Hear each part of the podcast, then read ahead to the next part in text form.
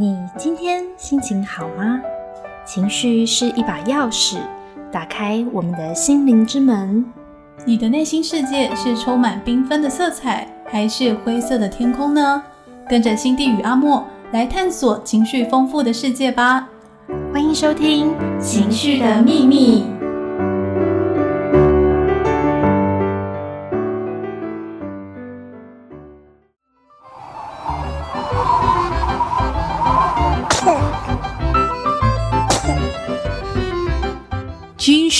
会重感冒。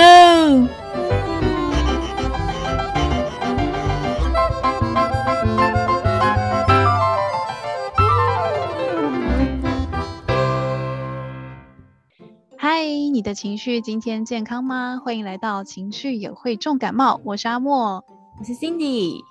我们要继续来谈愧疚这个情绪，相信大家已经能够区分愧疚。罪恶感 （guilt） 以及羞耻 （shame） 的部分。那愧疚呢，就是一种会对自己的行为感到懊悔，觉得我做的事情很糟糕的情绪。但是呢，羞愧这样的情绪，则是我这个人很糟糕。一个是事情，一个是这个人。嗯，不过好像在现实生活中，这两种情绪都会同时出现耶。好像很难区隔得开，比方说像我们台湾长辈啊，有时候很喜欢用一些负能量说话。比方说我们没有照可能父母的意思做，可能他们会说：“哎，没有想到我女儿这么不孝，我命好苦之类的。”然后我们就会很委屈啊，或者很生气。就是我们那时候又会出现一种愧疚感，就是啊。对我是这次时间真的不能配合，我好像就是真的没有办法做一些事，或者我真的不想做。然后同时又有一种罪恶感，有一种羞愧感觉啊，我自己真的很糟糕，我好像很不好，让爸妈难过了，我真不孝顺这样。啊，听起来压力好大哦，很像是一种情绪勒索耶。啊，真的吗？我被勒索了。其实，嗯，我觉得在我们的文化当中，亲子关系常常会被孝顺。这两个字绑住，好像你听话才是乖小孩。即使你已经长大了，有自己的一些判断或是喜好，但是呢，你不顺从父母的意思，就像做错事情。对，如果是讲到孝顺，在我们文化里，我记得我刚开始学英文的时候，我那时候就是遇到一个文化冲击耶，因为我很好奇到底孝顺在英文里面要怎么讲，就我查了半天，我还去问朋友，才发现原来英文没有孝顺这个词哎。哦，真的吗？我还以为可以用什么服从类似的词汇代替。对，可以用这个代替，但是就可是你看服从在我们中文里面，感觉好像就没有孝。这个概念，所以也就是说，在他们的文化里面，顺服，像我们是衡量用顺服来衡量我们对父母孝不孝顺嘛，但他们没有把顺服跟孝顺孝这个概念连接在一起。我那时候超级不懂的，就是不知道是不是外国人比较不知感恩，不会孝亲之类的。后来才明白，这好像是一种文化差异耶。哦，原来外国人没有这个概念哦。那他们不知道，就是对于孝顺又会有什么样的看法？会不会觉得啊，这是什么？或是就是用那种看待跟自己完全不同文化的眼光去看待我们对孝顺的看法？可能是他们都可以直呼父母的名字嘛，就是有的时候可以直接说：“哎，Hi John，我呃在天 来找你这样。”但对我们来讲，觉得怎么可以？哦。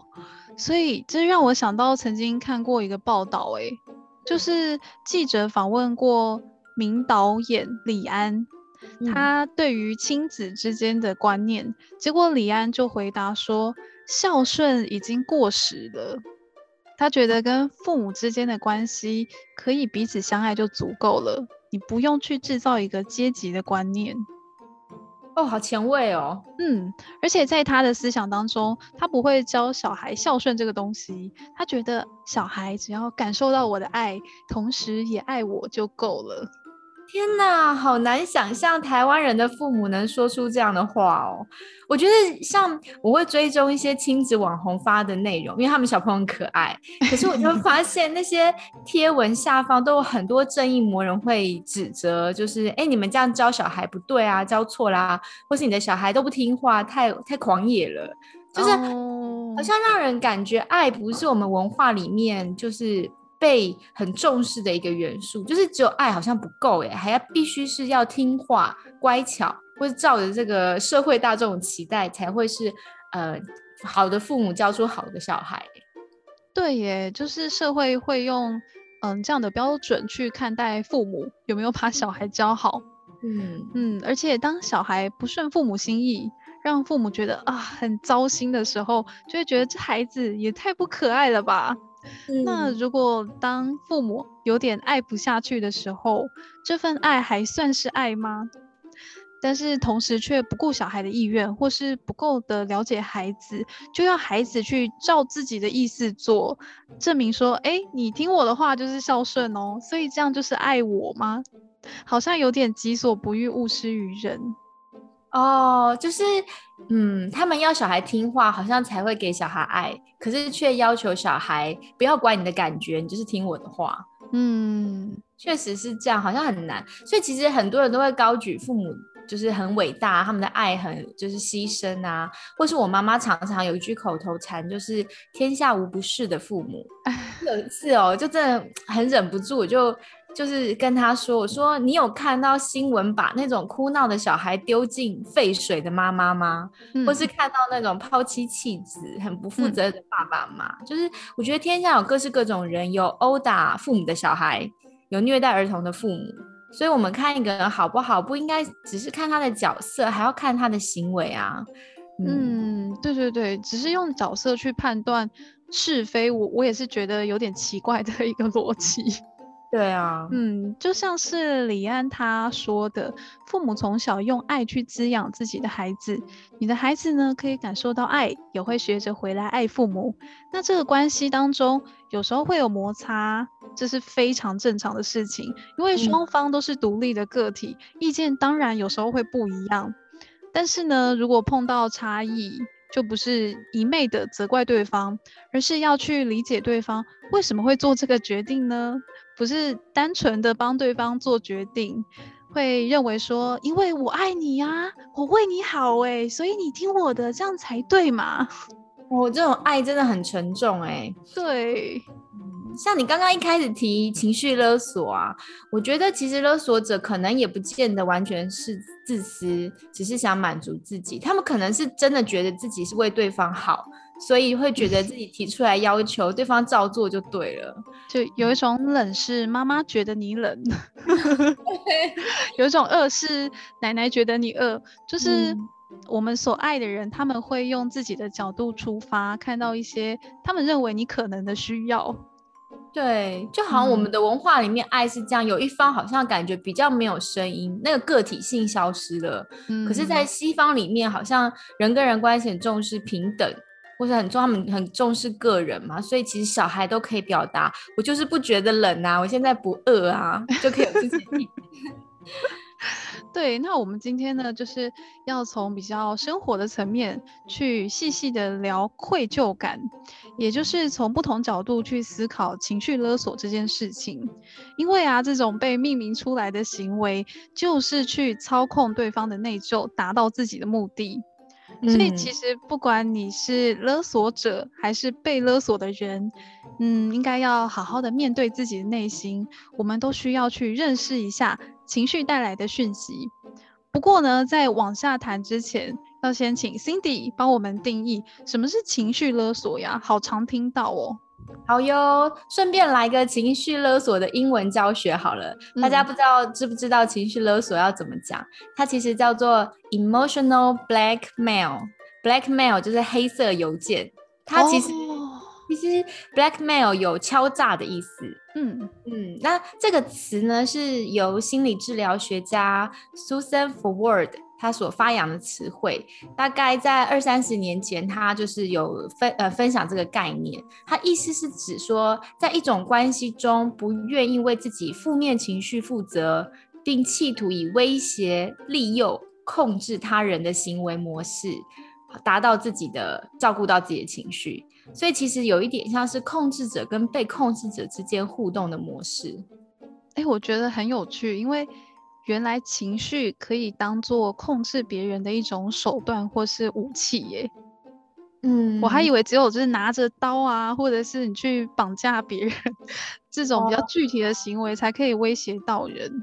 好，我觉得女生应该超能理解吧，因为我们女生就是社会关系性比较发达、比较强的那个啊，我们常常会用比较关系霸凌。好了，我们可能不一个人，我们其实就是制造让他有孤立感或被讨厌的感觉。其实我们就用情绪在跟我们的社会互动很有关系耶。哦，那如果自己的那个情绪界限做得很好，完全不 care，就是哦，你不开心啦，我不嗯在乎哦。我我觉得那真的很幸福哎，就是人可以多好，会活得自由自在，不用管别人。没错，但别人可能痛苦啦，就会觉得这个人也太不顾别人了。很难勒索。嗯，台湾其实嗯、呃在前几年畅销书排行榜第一名，书名就是《情绪勒索》耶，是周牧之咨商师所写的，不知道阿莫有没有读过啊？嗯，我虽然没有读过这本书，但是嗯我有看过他本人。哦，是哦，对对，在电台遇到的。然后那时候就是因为他的书对他很有印象。哦，对对我我之前读他的书，我蛮惊艳的，因为我觉得第一个他很年轻嘛，但是我很意外是，我觉得他的文笔很流畅，嗯就是而且他举的例子都非常的生活化，很浅显易懂。然后他也提到一些，比方说我们的文化里面很喜欢说反话，我就觉得这个概念很有趣。我举一个例子哦，比方说，嗯，可能呃，你你也许大家可以想象，就是有一个女生要出门，好，或者是一个男生要出门，他的另一半就对他说：“没有关系啊，你真的可以去啊，我一个人真的没有关系啊。”对，真的没有关系吗？嗯，如果他真的去了，应该就死定了。对对啊，这个很显然就是一个反话。对，然后就是他其实用这句反话在威胁对方，是你出去试试试看呐、对不对？哇，然后另外一种就是还有一种还有一种反话会是说，对啊，反正我就是烂啊，我就是没人爱啊，就用方式，但是就是跟对方说话，也是一种也是一种威胁的感觉。哇，这样子对对方说没关系，其实就是很有关系呀、或者嗯。是像你刚刚说的，我就是烂，这嗯种就是在讨爱的感觉，跟大家说，嗯，没有人喜欢我，没有人爱我，但是他其实真正想听到的话，就是大家对他说，你很重要啊，我们都非常爱你。嗯，对，其实我听得懂、欸，太害嗯怕了，这是不是代表我超容易被勒索的？不知道，不过就像你刚刚讲的，好像其实不会阅读空气啊，或是呃听不懂这些言外之意的人，真的人生好像轻松很多哎、不然嗯听到对方这种反话，会特别生气耶。然后而且在生气当中又不得不就范，感觉真的蛮差的。嗯我有去找一些资料，就是我想了解什么样的人比较容易受到情绪勒索。那、阿猫，我们两个人可以来比对看看如何？好呀，好呀，我们也邀请听众朋友一起来思考，你是不是也是一个很难拒绝别人、容易被情绪勒索的人呢？这个资料出自黄之莹心理师的著作《看不见的伤更痛》。他说，通常有五种人很难抗拒情绪勒索，嗯一种是自卑的人，嗯，也是很渴望被对方认同嘛，所以只要对方对你一有不满，你就会放下自己的事，全心全力让对方开心。啊，就是完全以对方为尊的感觉，嗯，把对可方需求摆在你的前面。对，或是可能觉得自己好像就是不值得，就是对方尊重自己，哦。哦，好惨哦。那第二种是呃过度负责任的人，这种人呢常常会认为凡事都跟自己有关，只要对方说是你的错，或是你也有责任，你就会真的把责任扛起来，即使那其实跟你本本根本就没有关系。哦，听起来有点微妙诶，我很能体会这个，我觉得我比较像这种人哎、真的吗？嗯，如果有人找我帮忙哦，然后我觉得我能力有限，我不能帮，然后他生我的气，就是觉得，哎，你怎么可以不帮我呢？就是，呃，你不是很有爱心吗之类的。然后我就会觉得，对啊，我我的人设，自我人设就是我应该要做点好事，要帮人家忙，所以我就会觉得啊，对我错了，我没有把我责任做好。哇，要勒索你好容易哦。嗯，好像是哎，我觉得那个会不会容易勒索的点，跟自己对自己的期待有关系。哦，原来就是跟我们如何看待自己的眼光会有一些关系。嗯，像我有朋友是对工作极度有责任的人，他连同事在耍废，就同事在打混，他都觉得那是他的责任，他必须帮忙把同事的工作一起做完，所以他每天都很忙。他的责任应该是要打醒耍废的同事吧？但但他又有前面第一点自卑嘛，所以他就觉得那好吧，就是就是我可能就是没有我没有对方好，所以他不敢去很平等的跟对方沟通，他就觉得那他把同事没有做好工作拿过来自己做，这样至少他对工作负责了。天哪，能很难理解吗？OK，那下一种呢？OK，第三种是会贬义自己的人。这种人常会因为别人的轻蔑啊或鄙视而感到痛苦，所以他只要感到一丝丝好像别人看不起他、轻看他的感觉，他就觉得自己很差，而且会认为对都是我没有用，是我不够好。哦，就是很在意别人的眼光，而且他们会很相信别人对自己的负面评价。嗯，你有没有发现，好像有的人比较能够抵挡这种负面敌意的评价，有的人好像真的不行哎，会全面接收。对对，跟嗯自我认知，就是他有没有很健全的对自己内在有一个认识有关吧。如果说他自己很知道我是什么样的人，我的价值是什么，就不会太在乎别人对自己说的话。所以，如果别人攻击的刚好是自己。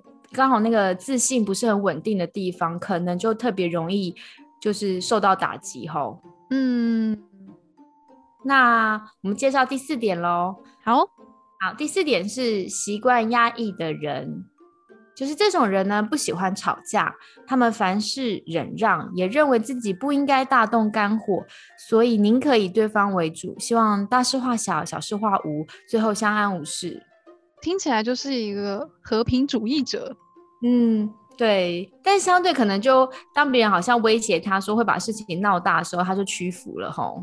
难怪大家都会说，呃，吵架的时候怕疯子，真的，我觉得真的很可怕。就是你跟他讲理又讲不通，然后他又 写死，然后你就觉得我到底为什么人生要在这里跟你虚好呢？对，就好了好了，你说的都好，我都做好吗？可以冷静一点吗？放过我！我觉得放到疯子的人真的好惨哦。嗯，好，那最后一个，最后一个是过度同情他人的人。这种人有泛滥的同情心，认为人逆己逆，就是在一些难堪的状况下，就是让一下对方就算了吧。可是这样子一让步呢，就会被对方气到头上来，从此很难翻身。哦。就是那种让人家感觉你很好踩，我就先踩你一下，哎，你没有反抗，那我就用力踩踩踩踩踩。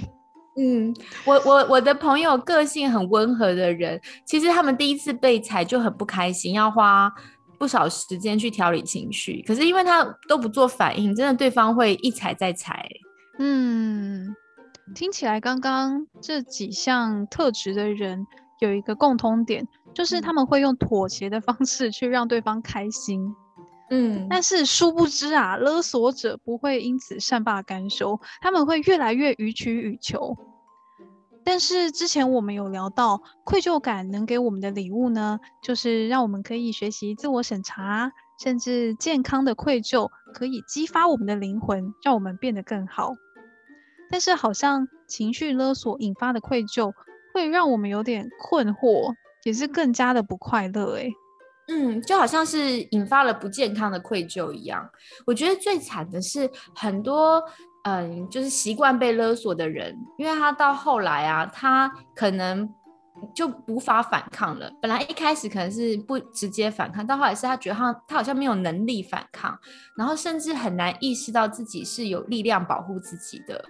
所以用妥协的方式让对方高兴，就变成下意识的举动，就自动化了。嗯，我觉得愧疚的动机每个原因不同，有的是因为我们可能很在乎对方啊，有的可能希望工作场域大家还是和平共处，比较难堪。好，但是，呃，或许因为每个人都有截然不同的观点，所以很多事情没有标准答案。但我们好像都应该去花时间整理一下自己的，到底那个愧疚的情绪是来自于哪里，不要让它变成一种自动化的反应，这样才能够理解这个愧疚在跟我们说什么。嗯，对，不要害怕去感觉那些不舒服的情绪，而是愿意去想一想自己到底怎么了。为什么会变成愧疚感的奴隶呢？我又是为了什么妥协呢？这些真的是爱吗？还是我是很害怕失去跟对方的关系？情绪勒索真的是一个还蛮大的问题耶。嗯，我们可以下一次再继续来谈谈哦。好啊，好。希望听众朋友喜欢今天好烧脑的节目。有什么问题呢？欢迎搜寻情绪感冒用诗诗。你可以在脸书找到我们的 Podcast，听到更多的节目，也可以在我们的粉砖或是 Podcast 留言给我们哦。那我们听点音乐，进入下个单元。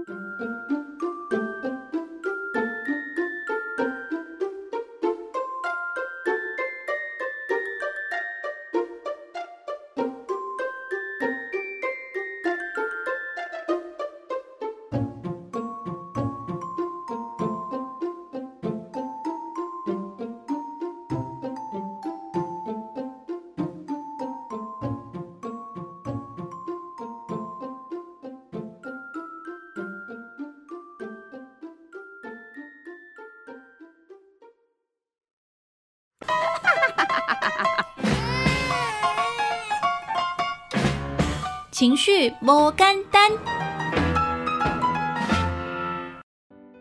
，Hello，听众朋友，大家好，欢迎收听情绪摩干丹，我是阿莫，我是 Cindy，我们今天呢要来聊一聊，大家防疫在家，可能很多人开始下厨。我那天听我朋友讲一个很好笑的事，他说，呃，他看到就是他朋友是急诊室医生，他说拜托大家。就是可以在家，可以无聊，可以下厨，但请不要一直切到手指送医院，增加他们的忙碌程度。我觉得很好笑。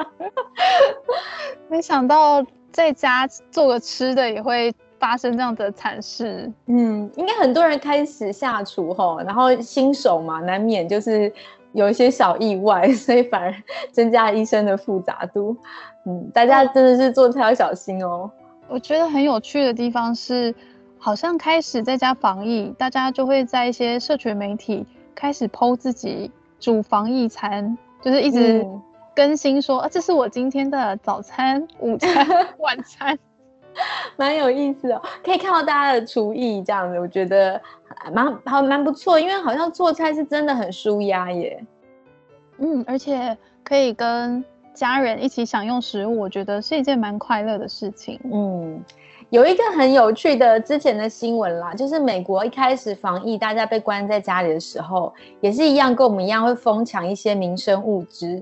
然后他们那时候疫情当下最缺货，竟然是面粉哎，就是因为他们的面粉跟酵母都卖到断货了，就代代表很多人买这些东西回去 baking 这样子。哦，Amazon 那是他们的最大的购物网站啊，他们的面包机。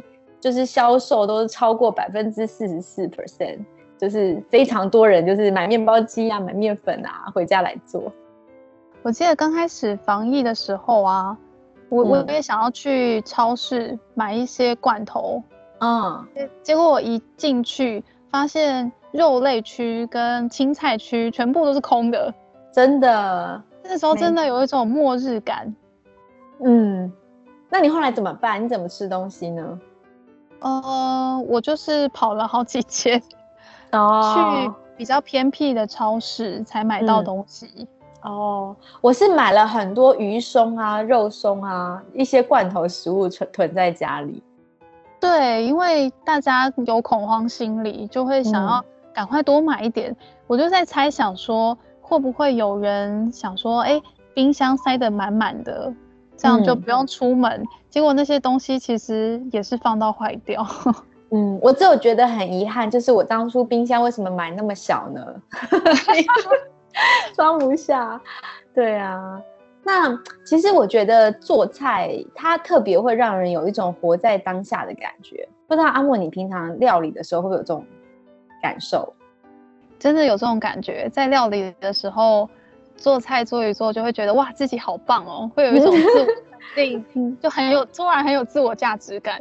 嗯，我我我以前意识到这件事，是我有一阵子请了比较长的假，然后我我有因为自助旅行的关系，都要自己做菜省钱，然后我是在那那次的经验里面体会到说，哎，其实我们每天要吃到食物不容易耶，他从购物啊，然后做菜的过程，然后到最后你吃到，然后还要清理，就是还要洗碗盘什么，其实。吃饭感觉好像是一种仪式化的行动，就是如果你不是在台湾直接付个五十块钱买人家煮好的东西的话，其实人要吃到自己煮的食物，它需要很多很多步骤才吃得到。嗯，而且吃完了还需要自己整理那些碗盘，嗯，就是好好为自己煮一顿饭，然后好好的吃饱这样子。哦，对啊。所以这就是很多人喜欢自己煮东西给自己吃的原因。嗯，对。不过我我好像不是那种喜欢煮东西给别人吃的人呢。你是吗？我其实是哎，而且如果我认定他是我的好朋友，我就会请他到我家，然后然后煮一桌菜给他吃。哇，当阿莫的好朋友真好。对，我就是会觉得说这种感觉很浪漫。哦，就亲手做做饭给就是很重视的人吃这样子，对，然后就可能照他的喜好啊，嗯，用心的去打点这一切，就是喂饱对方，会让我觉得其实对我来说也是一种疗愈。嗯，对，这阵子因为在家煮菜多啦，然后我觉得其实除了冰箱不够大之外，我会觉得保鲜盒也不够哎。因为常常好像一餐没有办法吃完，就需要有组织性的规划食物要怎么分批吃完。嗯，感觉就是因为这波的疫情，让大家除了多了很多技能，也多了一些兴趣，还有一些之前没有的体验吧。嗯，真的。不过大家应该也越吃越健康，因为我们减少外食哦，所以那个口味实在是会因此而调整，意识到自己平常吃的多不健康。希望呢，大家在这波疫情过后，还是可以维持原来的体重。好，祝福大家，我们都要努力。我记得就是在家煮了好几天之后，有一次我真的受不了了，我就出门那一趟呢，就是为了买外食回家，然后觉得哇，我吃到真正的食物，外面做的好好吃哦。嗯，我记得在疫情之前。我就囤了大概十二个肉桂卷，哇我知道在家里面我一定会工作很烦躁，我需要甜点。哦，哇，十二十二个肉桂肉桂卷是不同家的吗？同一家的，同一家的，这么好吃啊？对，我就是会觉得说在家里面忙完可以吃一个自己弄，就是加热的东西还不错。嗯。不知道听众朋友在这个疫情期间是不是厨艺也都精进了呢？嗯，希望大家除了厨艺精进，然后在家呢上班或工作也可以维持好心情哦。嗯，还要维持体重。好，那我们今天的单元就先聊到这里啦。